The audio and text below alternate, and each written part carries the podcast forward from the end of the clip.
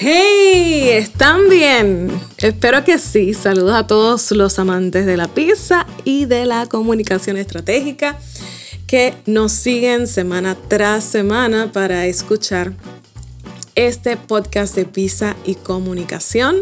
Si eres nuevo por aquí, te invitamos a que te suscribas de inmediato al podcast de Pizza y Comunicación y así la aplicación te avise cada semana cuando sale un nuevo episodio. Ya hemos concretado eh, varias entrevistas para los próximos episodios que van a estar súper interesantes, así que no te los puedes perder. Por eso ve y suscríbete para que si se te olvida, la aplicación te avise cuando salga un episodio nuevo de Pisa y Comunicación. Tengo tres hijos, uno de 21 años, uno de 19 años y una chica de 16 años. Los tres aman la pizza como yo. Amamos celebrar los momentos importantes de nuestra vida con pizza. También amamos la música. En eso coincidimos los cuatro, nos encanta la música. Pero hay algo en lo que nunca estamos de acuerdo y es en la forma eh, en que yo manejo ciertos escenarios que tienen que ver con la tecnología, con los nuevos medios de comunicación. Ellos siempre tienen recomendaciones y sugerencias para mí. Y es normal que eso ocurra, que ocurra este desfase generacional porque nosotros a nosotros ya cuando estábamos creciditos nos colocaron un teléfono en las manos y no nos enseñaron cómo utilizarlo. Sin embargo, estas generaciones que nos siguen, pues nacieron con el teléfono en las manos, así que ellos se manejan de una forma impresionante, automática, como si fuera algo, como si hubiese venido en su ADN el asunto este de las tecnologías. Y una de las recomendaciones que ellos me hacen en esto del podcast es que sea un poco más informal, que sea más improvisada, menos estructurada, algo que a mí me cuesta mucho porque además de, por la generación que represento, pues también soy muy estructurada y me cuesta salirme de, del libreto, me gusta tener todo bien planificado, bien pensado y anticipar escenarios.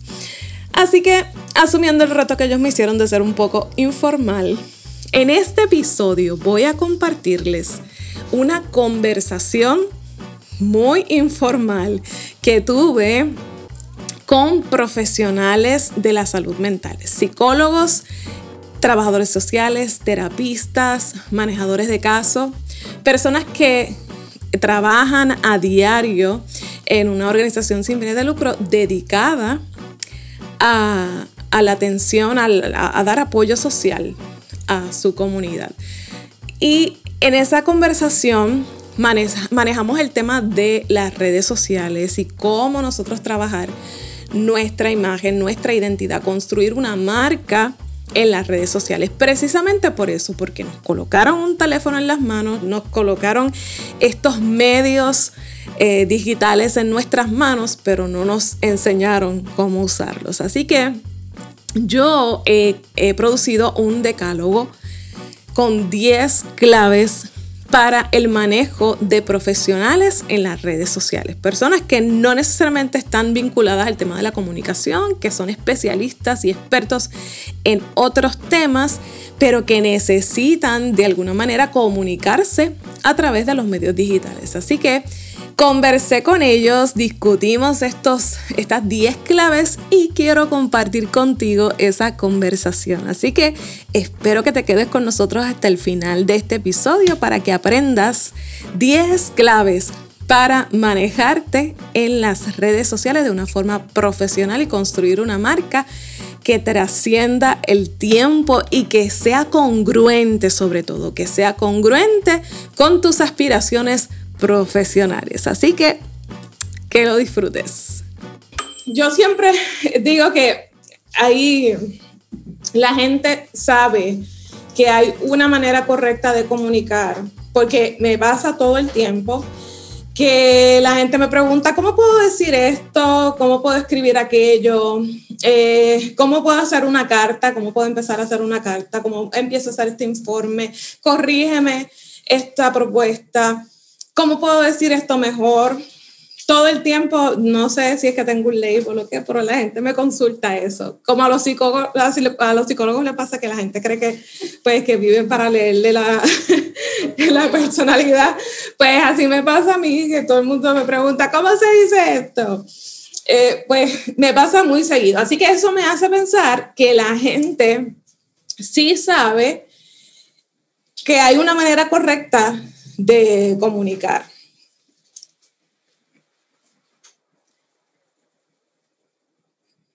Y por eso es que yo me he dispuesto a, de alguna manera, eh, establecer algunas herramientas para que las personas tengan acceso que, no requiera tanto estudio o tanta lectura de libros, que hacer esos conocimientos que, que, hemos adquirido los comunicadores durante tantos años, pues hacerlos más accesibles, más aterrizados, que, que no sea tan complejo tener acceso a esos métodos de comunicar mejor. Llevo, eh, estuve alrededor de 12 años específicamente dedicada mayormente a, la estrategia política, la comunicación política, la comunicación de gobierno. Por 12 años me dediqué a eso, aunque siempre he, trabajado comunicación para empresas, para organizaciones sin fines de lucro de manera eh, esporádica y también con líderes. Y mucha gente me ha dicho, lo que pasa es que no es lo mismo vender a un político que vender un producto o servicio. Claro que no es lo mismo. No es lo mismo y no es lo mismo vender a, quien tengo aquí, a Grisel, eh, tratar de posicionar la marca de Grisel eh, no es lo mismo que tratar de posicionar la marca de Raquel. ¿Por qué? Porque los valores de cada producto, y, y discúlpenme que ahora les hable como si ustedes fueran un producto, pero la realidad es que somos, somos un producto, más adelante ustedes lo van, a, lo van a entender. No es lo mismo porque tenemos que conocer la audiencia, el público objetivo, cuáles son los valores de ese producto, de ese servicio que yo ofrezco. Tenemos que, tener definido un interés estratégico para conectar con ese público al que yo quiero llegar, porque el público de Grisel no es el mismo que de Raquel. Y tenemos que, que procurar lograr fidelidad y consecuentemente que ese público ejecute la acción que yo quiero. Y probablemente la acción que yo quiero no es la misma que quiere Anali. ¿Ok? Así que cada vez eh, son más las personas que se trasladan a las redes sociales en busca de productos y servicios. No hay dudas de que lo que antes nosotros llamábamos la nueva plaza pública, pues ya se ha fortalecido y ha crecido vertiginosamente eh, durante esta pandemia. Todo lo encontramos ahí en las redes sociales. Así que hay billones de mensajes ahora mismo circulando cada segundo en las redes sociales compitiendo con nuestro mensaje.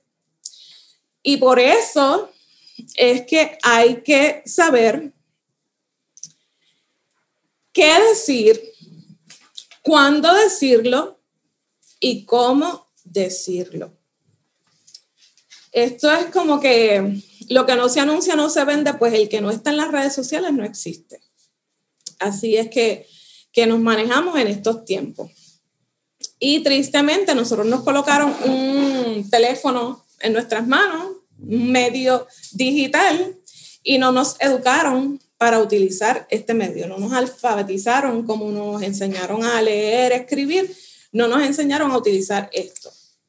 Y por, eso vemos así como que muchos ups constantemente en los medios digitales. Por otro lado, las redes sociales se han vuelto el sitio de búsqueda de identidad. Si yo quiero saber quién es alguien, yo voy a buscar en las redes sociales.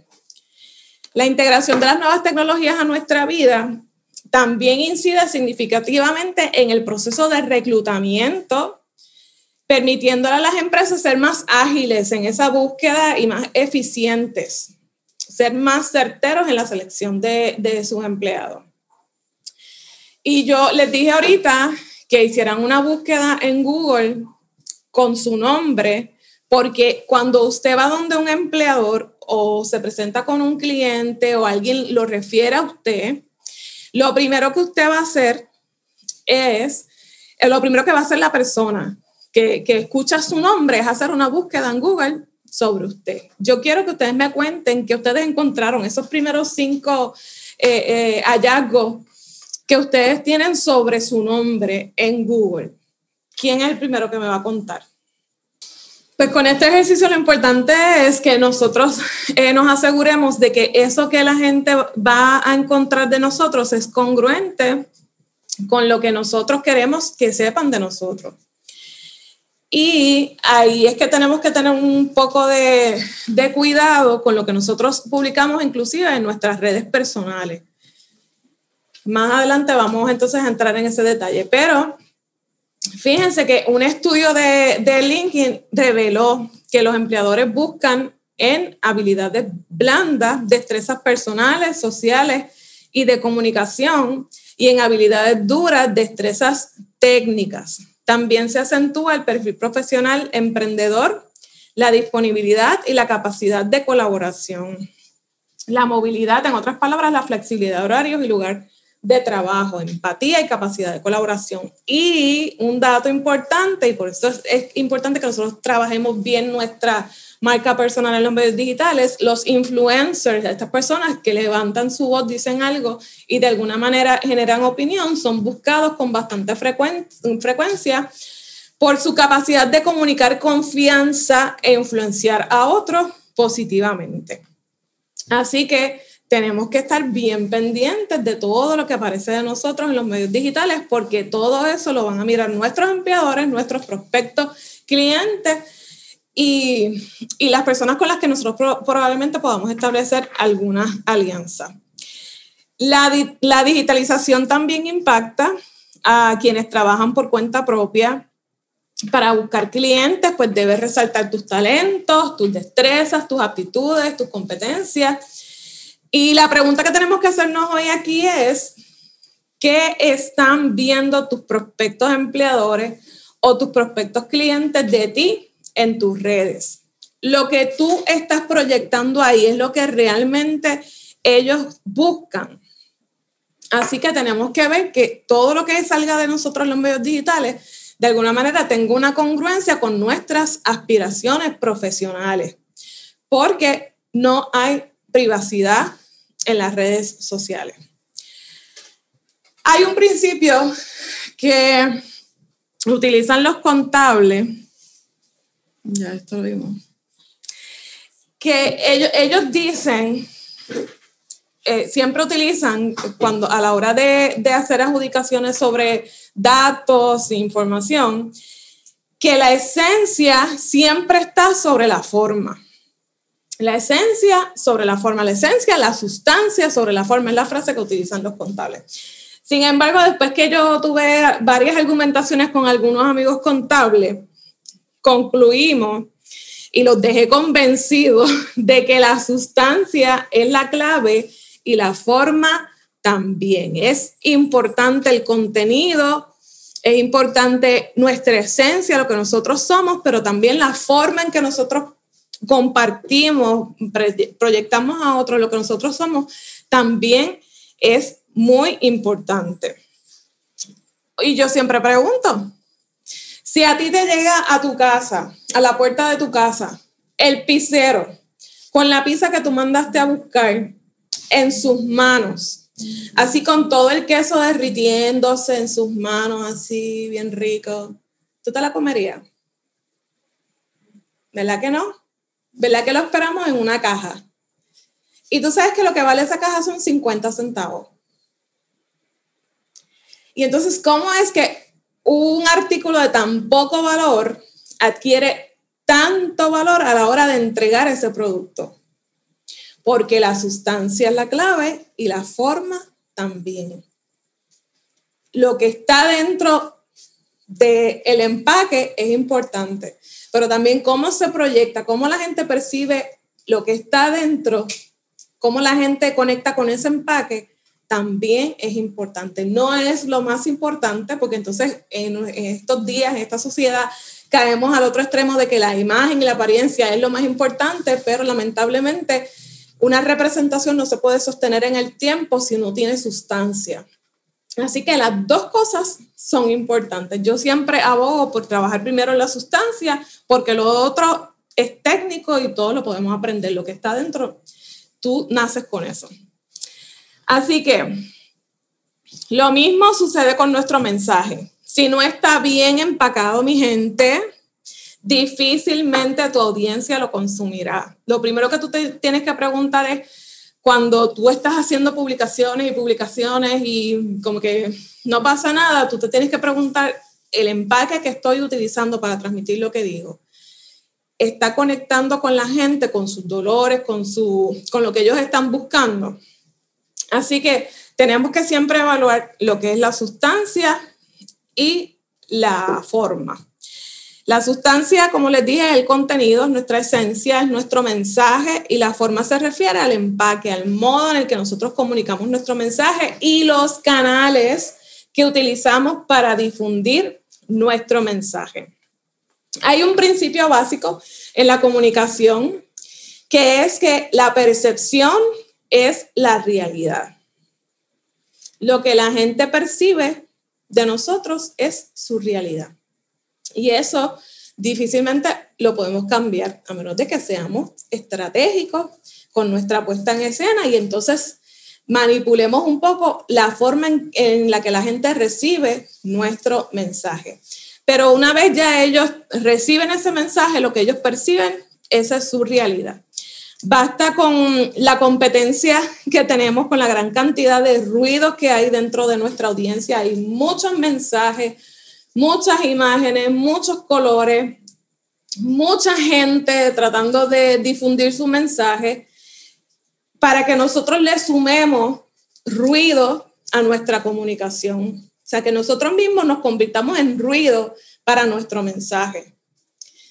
ya, ya tenemos una competencia establecida con la que tenemos que lidiar. Billones de mensajes circulando a cada segundo de todos los temas que usted se puede imaginar. O sea, es una cosa absurda. Usted escribe cualquier cosa en Google y va a encontrar algo de ese tema. Entonces, si ya tenemos esa competencia, yo no me puedo convertir en mi propia competencia alimentando los ruidos alrededor de mi mensaje. Por eso tenemos que tratar de, de empacar bien nuestro mensaje y presentarlo sin ruido. Los ruidos pueden ser muchísimas cosas y eso lo podemos hablar eventualmente cuáles son esas cosas que se convierten en ruido, pero una de ellas es la, la mala dicción. Otro de esos ruidos puede ser la mala ortografía. Para mí, eso es ruido grave. O sea, yo no leo, o sea, si yo veo, este, eh, eh, la, porque a uno se le puede pasar algo, pero cuando tú ves que es consecutivo, que una persona tiene una mala ortografía, ya para mí bajo de, de nivel profesional, yo no voy a consumir ese contenido porque, pues, si, si, es, si, no, si, si es que no, no tiene la capacidad, pues me está subestimando.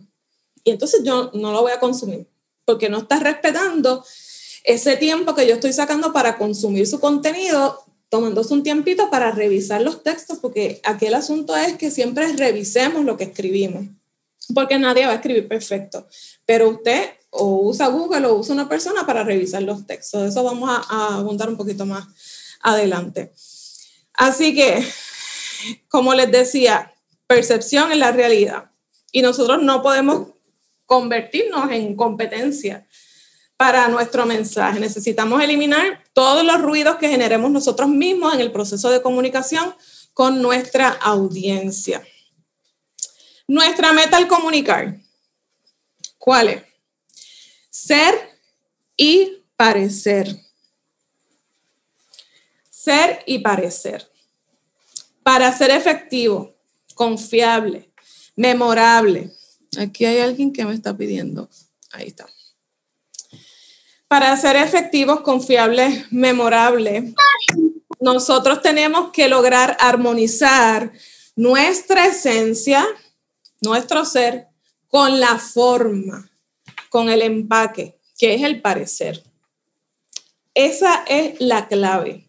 Usted lograr armonizar lo que usted es con lo que usted aparenta ser. Si nosotros logramos esa congruencia, vamos a ser personas confiables y si somos confiables, vamos a conectar con la gente.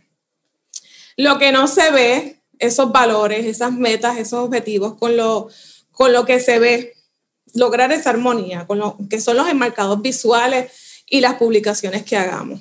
Por eso les preguntaba ahorita, eso que la gente encuentra de usted en, Google o en sus redes sociales es congruente, está en armonía con sus aspiraciones profesionales? Esa es la pregunta que nos tenemos que hacer esta noche. Si hay esa armonía. Quiero compartirte un video que amplía un poco mi propuesta sobre la importancia de trabajar en la forma a la hora de comunicar. Voy a dejarte en las notas del programa el enlace de este video que voy a tratar de narrarte a continuación.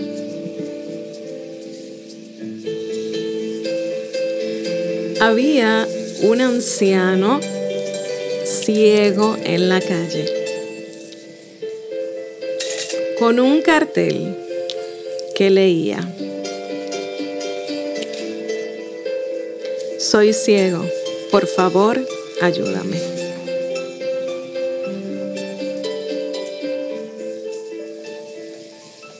Pasaba algunas personas y dejaban algo de dinero. Pero de pronto se le acercó esta mujer. Se detuvo, regresó y cambió lo que estaba escrito en el cartel. Escribió algo diferente. Colocó el cartel al lado del anciano ciego y se marchó. De pronto, mucha gente se detuvo para hacer su aportación al anciano. La mujer regresó, él la pudo distinguir y le preguntó, ¿qué le hiciste a mi cartel? Y ella dijo, escribí lo mismo, pero con diferentes palabras.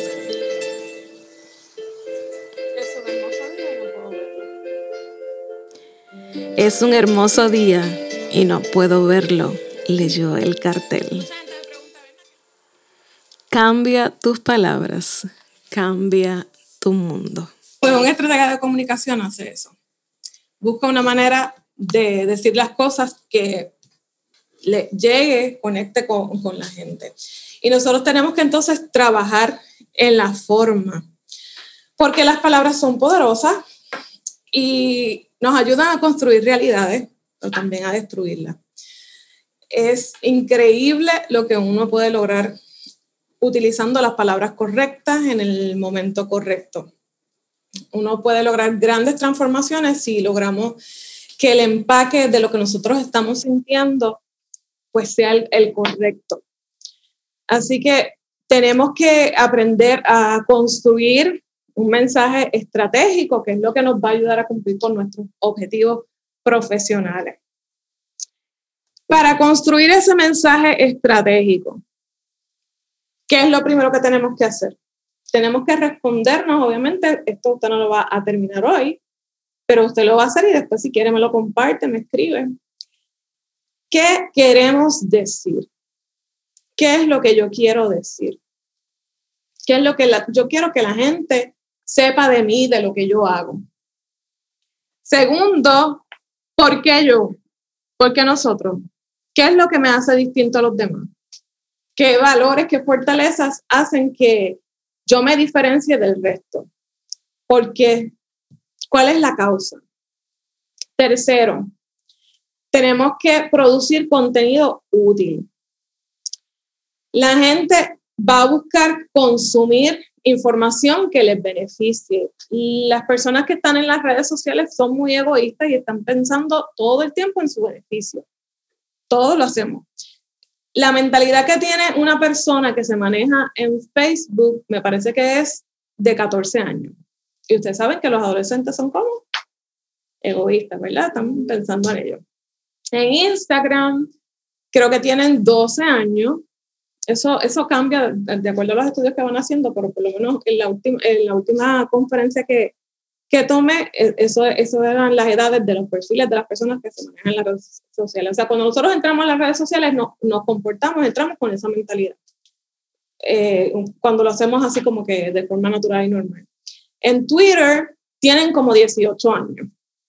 Por eso es que tenemos que, que diferenciar nuestro mensaje en cada medio social porque son públicos diferentes y sobre todo son mentalidades diferentes. Se manejan distintos. Y nosotros tenemos que, que contestarnos estas preguntas y producir contenido que les sea útil a esas personas que están manejándose en nuestras redes sociales. Y cuarto, tenemos que tener bien presente que menos es más. A veces saturamos nuestras redes con contenido y la realidad es que lo que hacemos es volver loco a Facebook y a Instagram eh, se vuelven locos los algoritmos y no se lo muestra tanta gente como nosotros quisiéramos. Así que mientras menos apariciones, pero que sean buenas apariciones, podemos lograr nuestro cometido. Lo importante es la consistencia.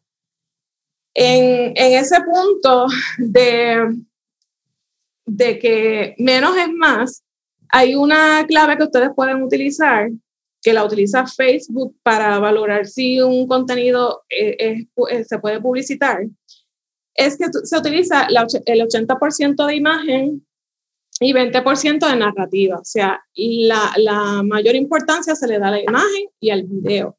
Y entonces menos, menos información.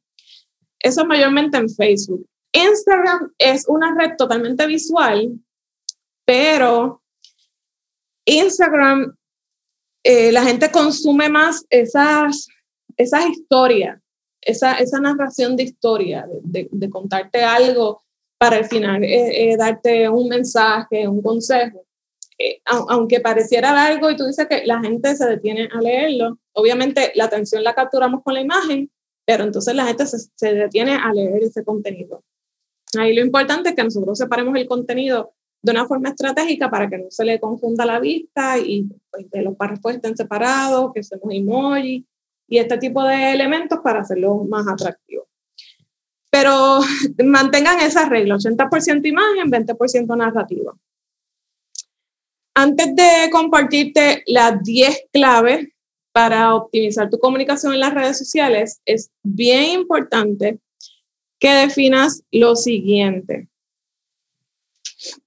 ¿Cuál es tu objetivo con cada publicación? ¿Con quién quieres hablar? ¿Qué quieres decir? Eso es bien importante. ¿Alguno de ustedes que se atreva a contestarme esas tres preguntas de acuerdo a lo que ya han ido definiendo sobre su marca personal? Alguien que me cuente. ¿Cuál es tu objetivo con cada publicación? Me conocer, darme a conocer, darte a conocer, educar, educar. El mío eh, es funcional, lo que es la psicología, o sea, emociones, la, de la Biblia,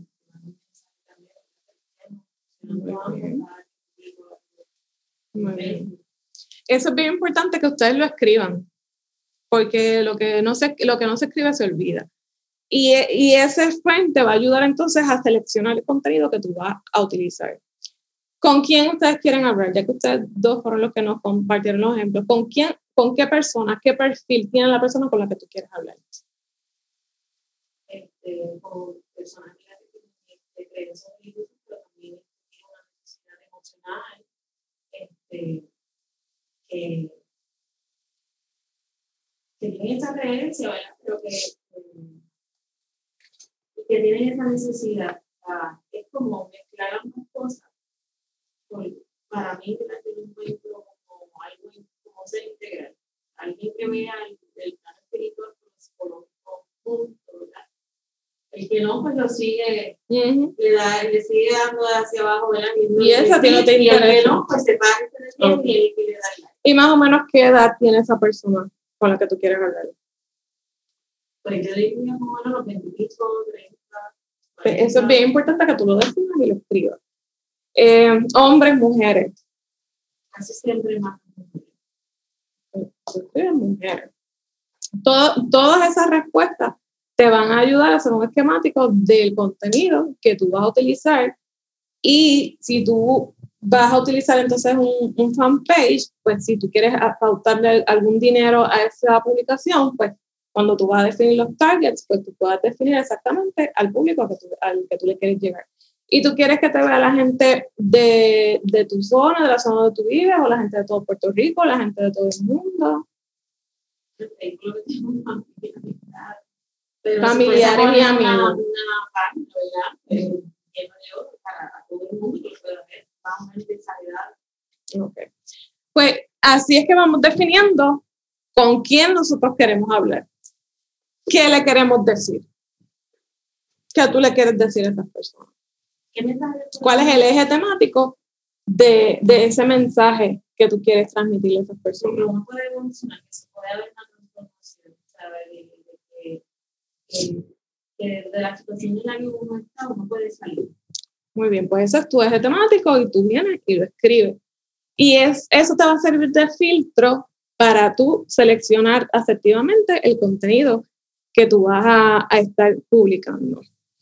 Así que bien importante contestarnos cuál es nuestro objetivo con cada publicación, con quién queremos hablar y qué queremos decir.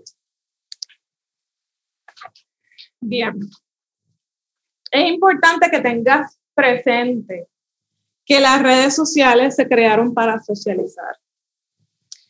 Así que la interacción con los seguidores es bien importante. Un comentario, un like a la gente que está en tus redes es bien importante porque el tú estar todo el tiempo pasando el scroller ahí y no comentar, no darle like a nada, lo que le estás diciendo a la gente, o sea, yo soy la eminencia, estoy aquí, me consume si quieres, si no también, no me importa, este, y pues no me importa lo que tú haces.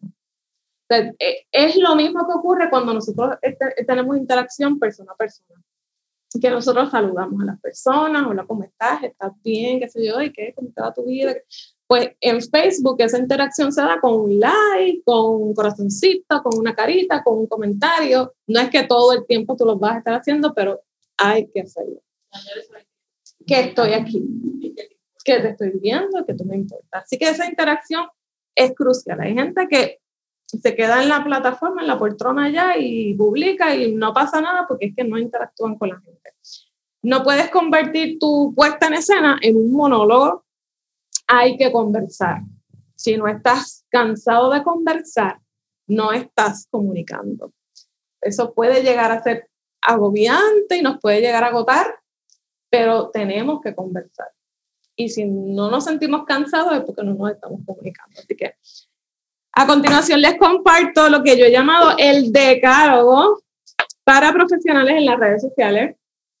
Si llevas un tiempo o estás comenzando a utilizar las redes sociales para potenciar tu marca, tu producto, tu servicio, quizás debas echarle un vistazo a estas 10 claves que te voy a compartir para mejorar tu comunicación en las redes sociales.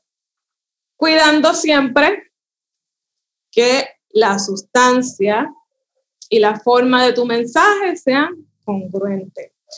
También te va a ayudar a evitar algunos errores que cometemos todos, er- errores comunes que responden a que, como les decía ahorita, nosotros no fuimos alfabetizados para utilizar estos medios y pues a veces no sabemos cómo utilizarlos.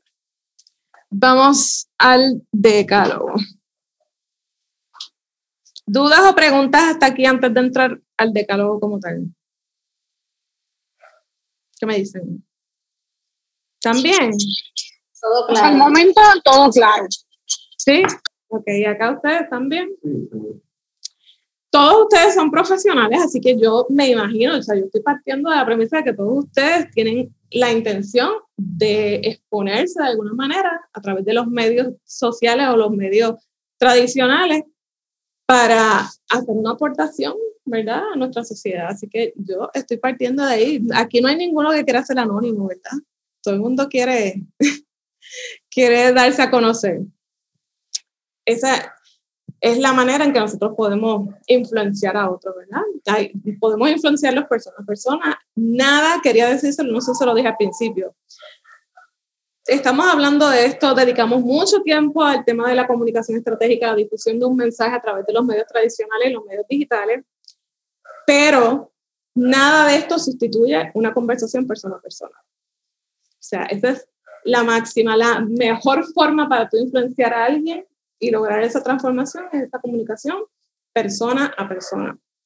Pero Jesús bien lo dijo, cosas mayores ustedes harán.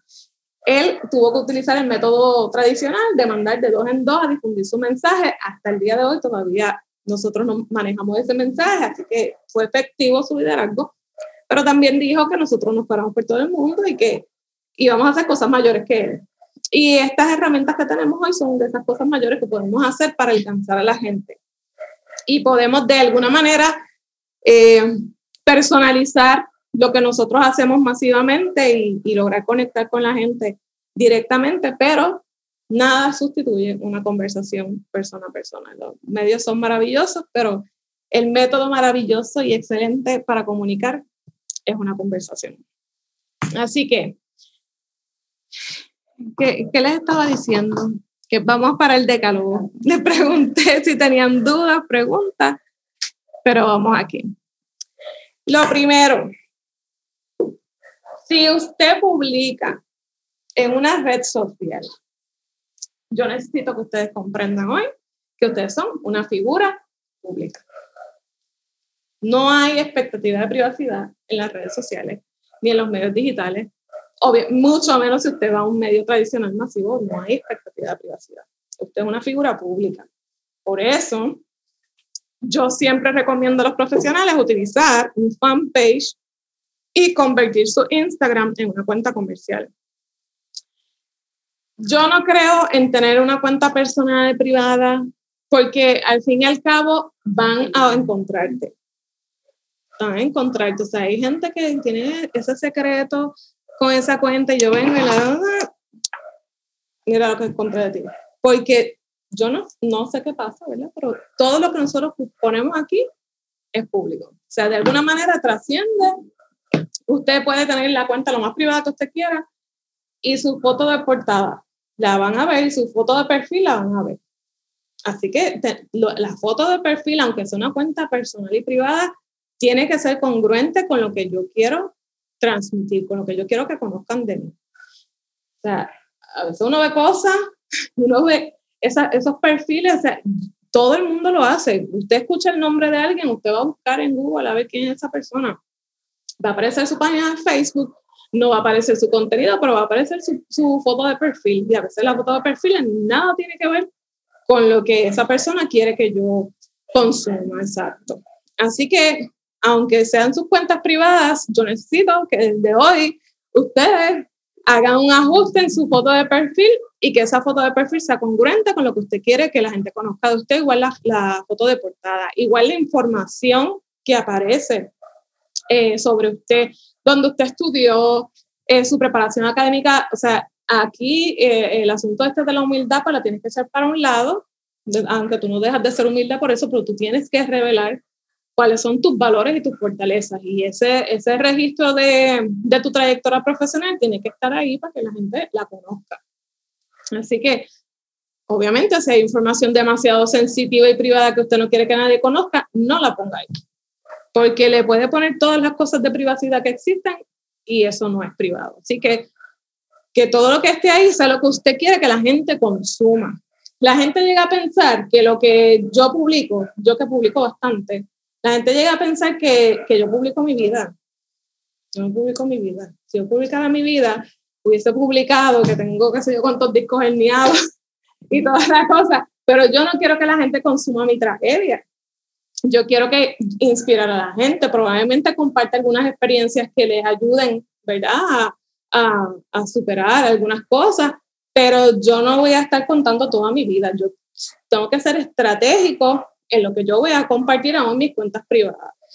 Eh, yo selecciono estratégicamente qué yo voy a compartir, no lo comparto todo, aunque le doy, o sea, la gente llega a creer que lo comparto todo, pero no yo sé lo que yo comparto.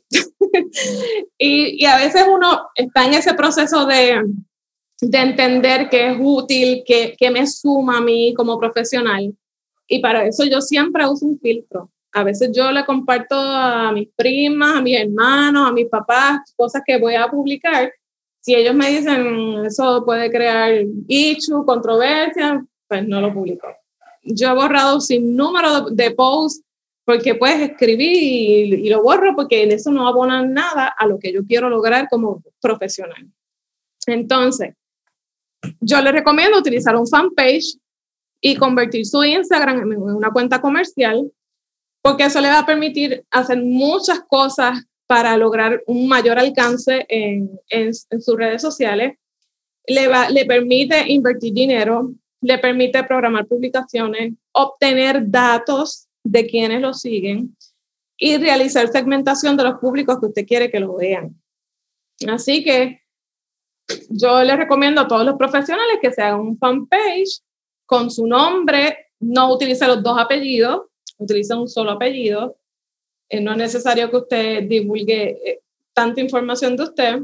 Utilice dos apellidos, eso es lo que la gente va a recordar. Si, si a usted le dicen, por ejemplo, pues yo me llamo Belmari, pero la gente me dice Belma. Entonces, ¿para qué yo los voy a, a, a torturar con mi nombre completo si puedo reducirlo y utilizar Belma? Eh, la, las imágenes que, que, utilice, que sea eh, pues congruente con lo que usted quiere lograr y, y todo lo que usted publique bien pensado, en, eh, basado en esas preguntas que respondimos ahorita. En ese público con el que yo quiero hablar, en eso que yo quiero aportar, en eso que yo quiero lograr. Ese va a ser su filtro. Número dos, Tolerancia a la diversidad de opiniones. En las redes no se discute y no se argumenta.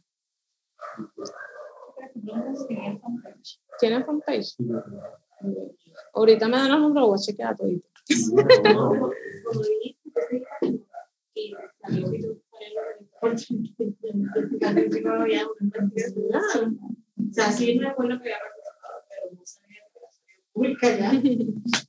Importante. Pues en cuanto a, a, los comentarios, eso yo lo veo muchísimo aún de líderes, así que yo los tengo en un pedestal. Se ponen a discutir con la gente. Tú en las redes no discutes. Lo más que, que yo hago, lo más que se hace es la persona te hizo un comentario, tú le respondes bien fríamente, sin eh, inundarlo de emociones, y ya, ahí quedó. Si te contraría otra vez y te sigue argumentando, tú lo dejas ahí tranquilito, pero no se discute por las redes sociales, por favor. Tu publicación va a generar opiniones, tenemos que estar conscientes de eso, sí, porque a la gente no le gusta. Publiqué algo y me contrariaron, pues, pues, que para eso publicamos, para que la gente opine, para que la gente piense y te contraríen. Así que la, tus publicaciones van a generar distintas opiniones. Hay gente que, que solamente se, tú hiciste un post maravilloso y, y la gente se fija nada más en la foto lo que, mira, tiene un defecto aquí, un defecto allá, o sea, vamos a lidiar con toda clase de personas y tenemos que ser tolerantes a eso. Como les dije, si alguien te contraría, tú respondes una sola vez, no argumenta. En caso de empresas, el cliente siempre tiene la razón. Y hay acciones que las redes nos permiten utilizar si no queremos que nuestros seguidores vean lo que nosotros, lo que, lo que está pasando. Pues entonces usted oculta el comentario, si es vulgar, yo lo bloqueo. O sea, si yo, yo dejo que la gente opine y me contraríe, feliz, a mí me encanta. Pero si vienen con, con, vulgaridades y yo lo bloqueo porque es que no me interesa tener a esa persona en mis seguidores. Pero usted lo puede ocultar, no se acostumbra a bloquear a todo el mundo. porque eso, eso, eso es como tirarle la puerta eh, a, a, la gente en la cara, o sea, es una falta de respeto también. ¿no? Tenemos que, que promover la democracia en las redes sociales y bloquear a una persona es como que o sea, meterle un puño y te cerré la puerta y es, es, una mala crianza. Así que el bloqueo es ya para casos extremos. Pero usted puede ocultar ese comentario, bloquearlo o eliminar el comentario. Cuando usted lo oculta, la persona que lo escribió lo ve, los amigos de esa persona lo ven, pero sus amigos, tus amigos, no lo, no lo van a ver. Entonces, ahí, ahí yo les, les cuento, el, en estos días hice un post que se llamó Escogiendo el perfecto traidor para tu equipo. A mí me gusta usar mucho la psicología inversa y frases disruptivas para poner a la gente a pensar. Y eso generó un montón de comentarios. Había gente que lo tomó literal, o sea, ¿quién quiere escoger un traidor para un equipo? O sea, no. Pero obviamente el título pues llamó la atención y en términos estratégicos a, a mi equipo, a mi community manager le encantó por lo que generó. Pero generó comentarios pues que, que si yo llego a ser sensible, como que no llego a estar acostumbrada a este asunto de que la gente te puede llevar la contraria, pues este, me enojo y los eliminan, los bloqueo. No, a mí me encantó que me contrarieran porque quiere decir que estaban pensando en lo que yo dije. Y eso es lo que yo quiero. Así que tenemos que tener como que esa flexibilidad de que la gente te comente lo contrario a lo que tú dices y argumente y, y que se genere esa discusión porque para eso es, es para socializar. Ok. Número tres,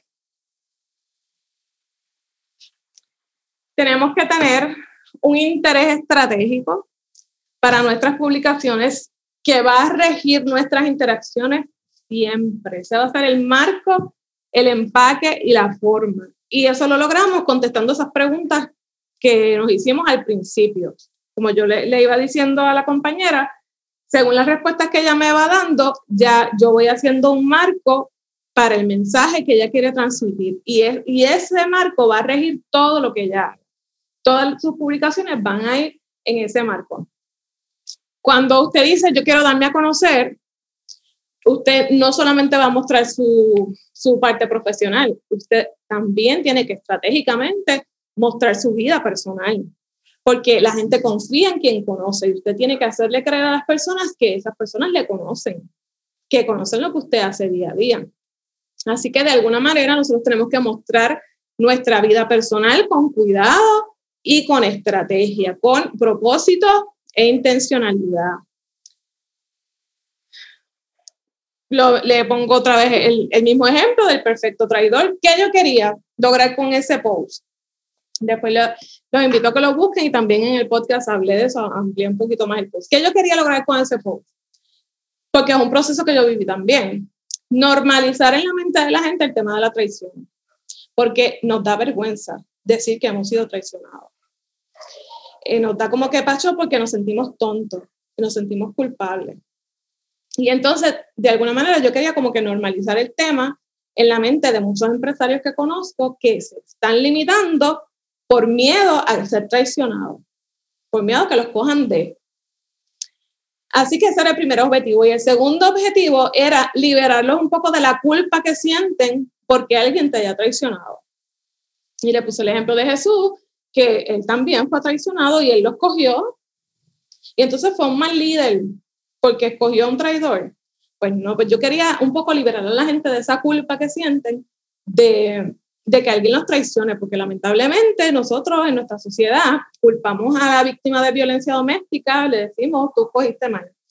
Culpamos a al niño maltratado, este, pues, y, y, y, en todo este sistema que tenemos, pues de alguna manera lo, lo violentamos también cuando pues él es una víctima, pero él es el que penalizamos.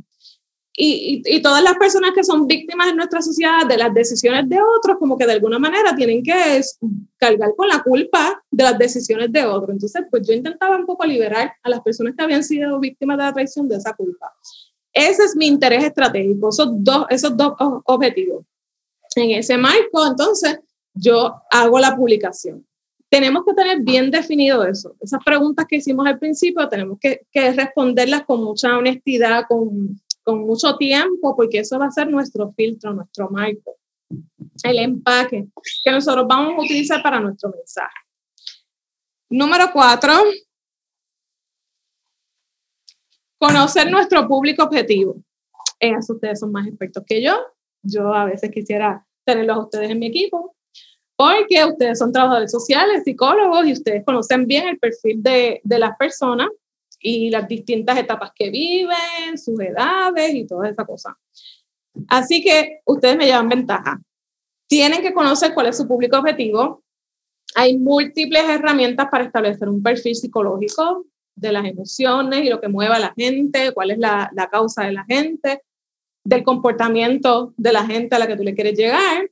podemos hacer demográficos y podemos eh, identificar cuáles son los tipos de intereses de ese público al que nosotros queremos llegar. Tú hablabas ahorita de unas edades, pues entonces es bueno que tú conozcas cuáles son los intereses de esas edades, qué es lo que ellos hacen, qué es lo que les gusta hacer, cuál es más o menos su día a día, eh, cuáles, cuáles son esas cosas que los incomodan, que los indignan, qué cosas les gustan, qué cosas les hacen felices.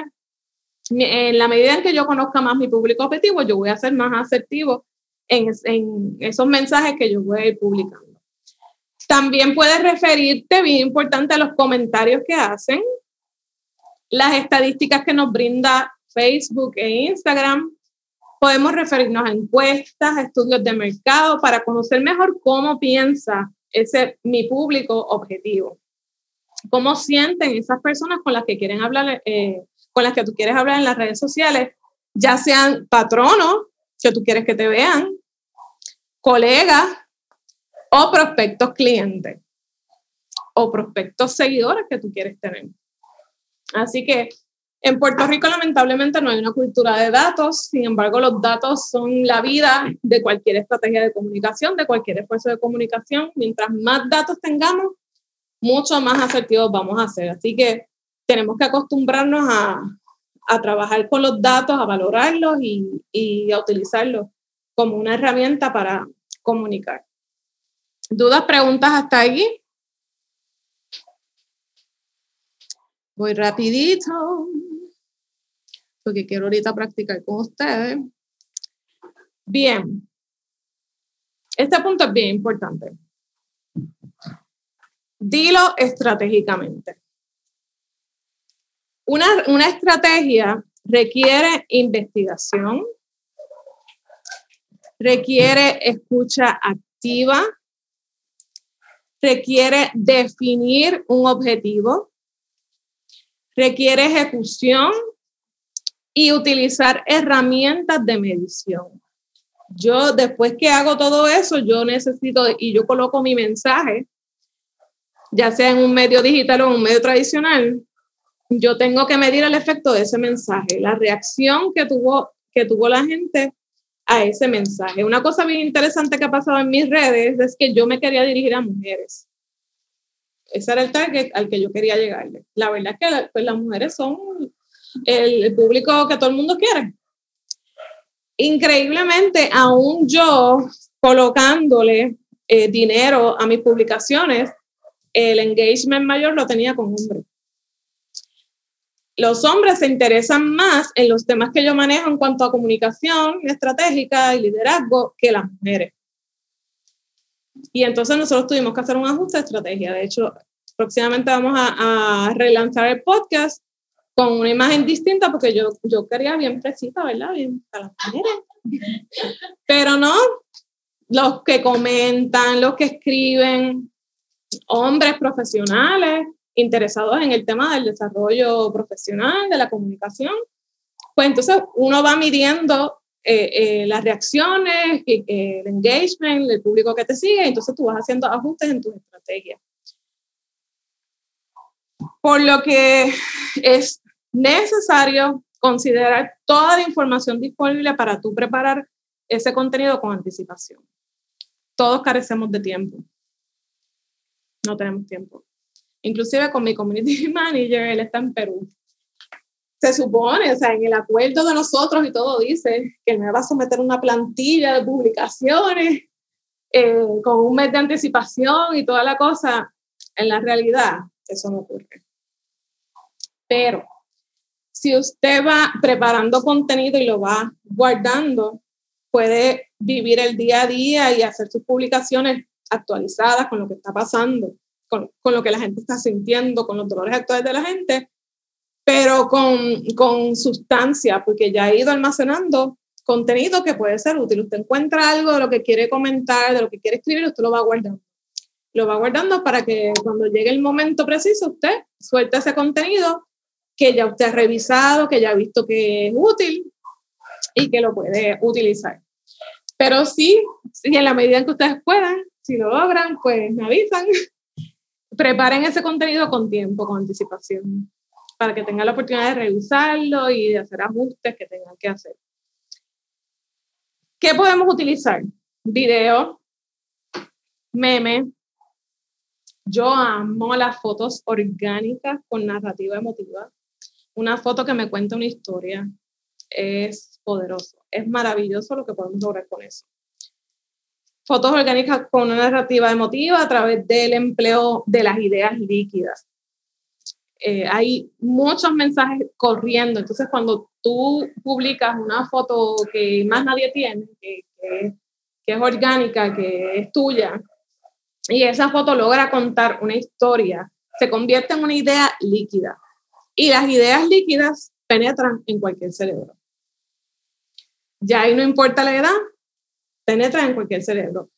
Cuando nosotros logramos empoderarnos de, de, ciertas emociones y transmitirlas en esta publicación que nosotros hacemos, nosotros podemos conectar con una mayor cantidad de público, porque no está restringido a unos intereses, a una edad, sino que son, son ideas que, que van a conectar con, con esas emociones que todos tenemos, porque no importa si yo soy grande o chiquito, la alegría yo la experimento. No importa si yo soy grande, chiquito, viejo, si soy de Rusia o soy de España, cuando hay una emoción que se está transmitiendo, va a conectar conmigo porque yo me emociono. O sea, no importa cuál es mi nacionalidad, mi, nacionalidad, mi edad, mi preparación profesional, eso va a conectar conmigo.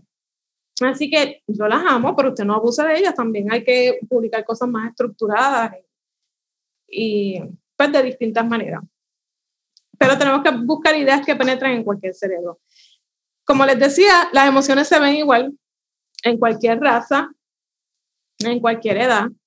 Y nosotros tenemos que, que, estar bien pendientes no solo de la edad biológica, sino de la edad mental del público al que nosotros queremos llegar de, en esa red social. Porque la edad mental es distinta a la edad biológica cuando nosotros nos metemos a ese El punto número 6, también hasta ahí, voy rápido, pero va a quedar grabado, yo se los puedo enviar, lo ven con calma. Ok, el 6, consistencia. Tenemos que fijar un itinerario de publicaciones y una frecuencia. Nunca va a ser igual para todos. las horas de las que nosotros partimos eh, normalmente son 7 de la mañana, 12 del mediodía, 5 de la tarde, 9 de la noche. Son como que esas cuatro horas que tradicionalmente son peak. Pero cada comunidad es distinta. Cada comunidad es distinta y usted va a tener quizás seguidores que que se conectan a las 5 de la tarde y esas horas que consumen, otros que se conectan a las 8. Usted va a ir estudiando las estadísticas de su red para ir viendo en qué momento se va conectando su público. Las redes sociales son prueba y error. Todo el tiempo tenemos que estar monitoreando las estadísticas, mirando las estadísticas, ver cómo se comporta nuestra comunidad para entonces ir atendiendo las necesidades de esa comunidad y, y sus horarios. Pero es bien importante que si usted va a hacer un post a la semana, pues que sea siempre ese post ahí fijo. No que usted haga un post hoy lunes y desaparezca un mes y después vuelve y aparece. Perdió lo que hizo. Necesita ser consistente. Si voy a aparecer una vez a la semana con un post ahí bien pesado, pues que todas las semanas yo aparezca con ese post y cada vez tengo que ir subiendo mi estándar porque la gente va a ir esperando más de mí. Así que lo importante que es la consistencia fijar un itinerario que tú sabes que tú vas a poder ser consistente con eso. Mira, yo en la semana estoy súper ahora. Yo puedo sentarme a hacer una publicación y a interactuar con la gente que, que aumente esa publicación los sábados. Pues los sábados es que yo hago ese post. Porque usted cuando haga un post tiene que separar tiempo para contestarle a la gente que le escriba, para que le dio like y toda la cosa. Así que tiene que, tiene que saber que va a hacer la publicación y que tengo que, que estar pendiente esas próximas horas de poder interactuar con la gente que, que comenta. ¿Cuánto debe ser el ideal entre un post u otro? Como te digo, es que va a depender de tu comunidad y del contenido que tú generes. Porque lo, lo ideal es que mínimo tres veces a la semana tú aparezcas, o sea, mínimo. Pero si puedes hacerlo, si puedes hacer un buen post diario, pues maravilloso. Eh, y hasta dos, hasta dos posts diarios. Eso es buenísimo, pero que sean buenos, ¿sabes? Que, que sean este, pensados estratégicamente, no publicar por publicar. Sí. Yo, yo soy una que en mis redes personales vas a encontrar muchos shares, muchas cosas que comparto, comparto todos mis clientes este, y toda la cosa. Pero en mi fanpage, como tal, un post al día. y a veces un día sí, un día. Este, pero la, eh, va a depender mucho de- del contenido, de lo que tú publiques en, en ese post. Si puedes hacer cinco posts buenos, pues hazlo, un- uno diario. Este, no deberías hacer más de tres publicaciones. Diario. Ajá. Lo importante es la consistencia. Sí, porque es que Facebook se vuelve loco, entonces no le va a mostrar tu publicación a, a tantísima gente. De hecho, los que manejan páginas hace tiempo deben haber visto que se ha reducido Eh, y hay que ser más, más inteligentes que Facebook, más estratégicos que Facebook, porque Facebook está dificilito. Número siete. La atención al cliente. Lee y responde, como les decía, siempre en el marco de tus objetivos. No puedes perder de perspectiva cuáles son tus objetivos cuando tú estés respondiendo. No te puedes dejar calentar la cabeza con lo que te comenten. Tú tienes que tener tus objetivos claros y entonces responder.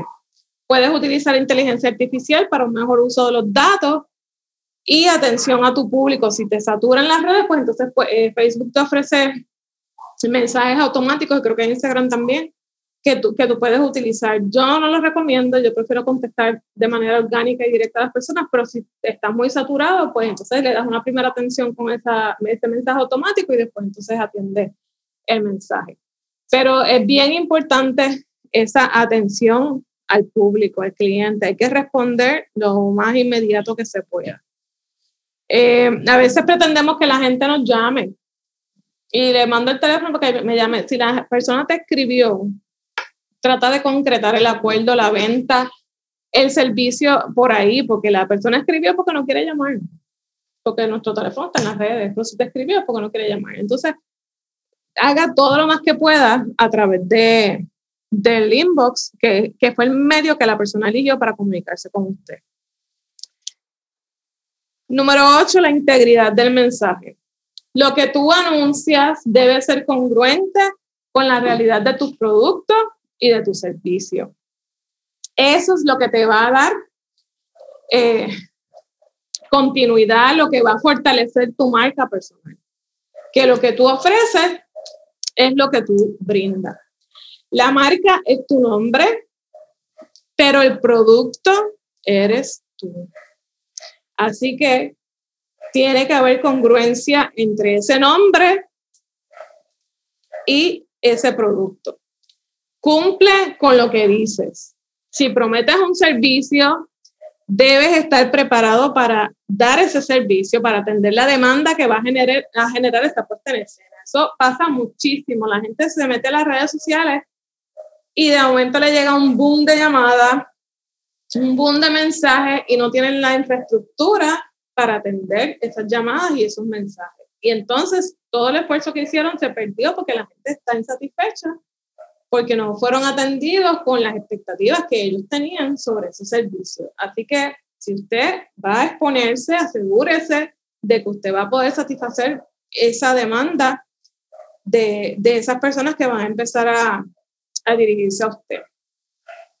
Tú eres el mensaje. Así que esa es mi cantareta, miren, aquí lo dice. Tú eres el mensaje. Tenemos que ser congruentes con lo que decimos y con lo que hacemos. Si nosotros logramos esa congruencia, vamos a ser confiables y la gente nos va a consumir. Bien importante la integridad de ese mensaje. Nueve.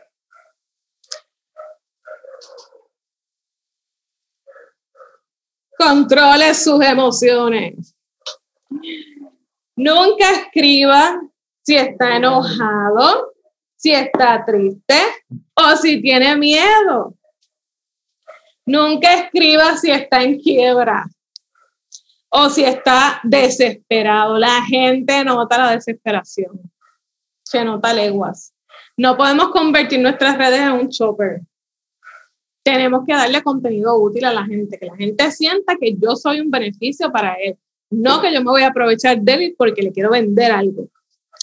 Así que Si está enojado, no escriba.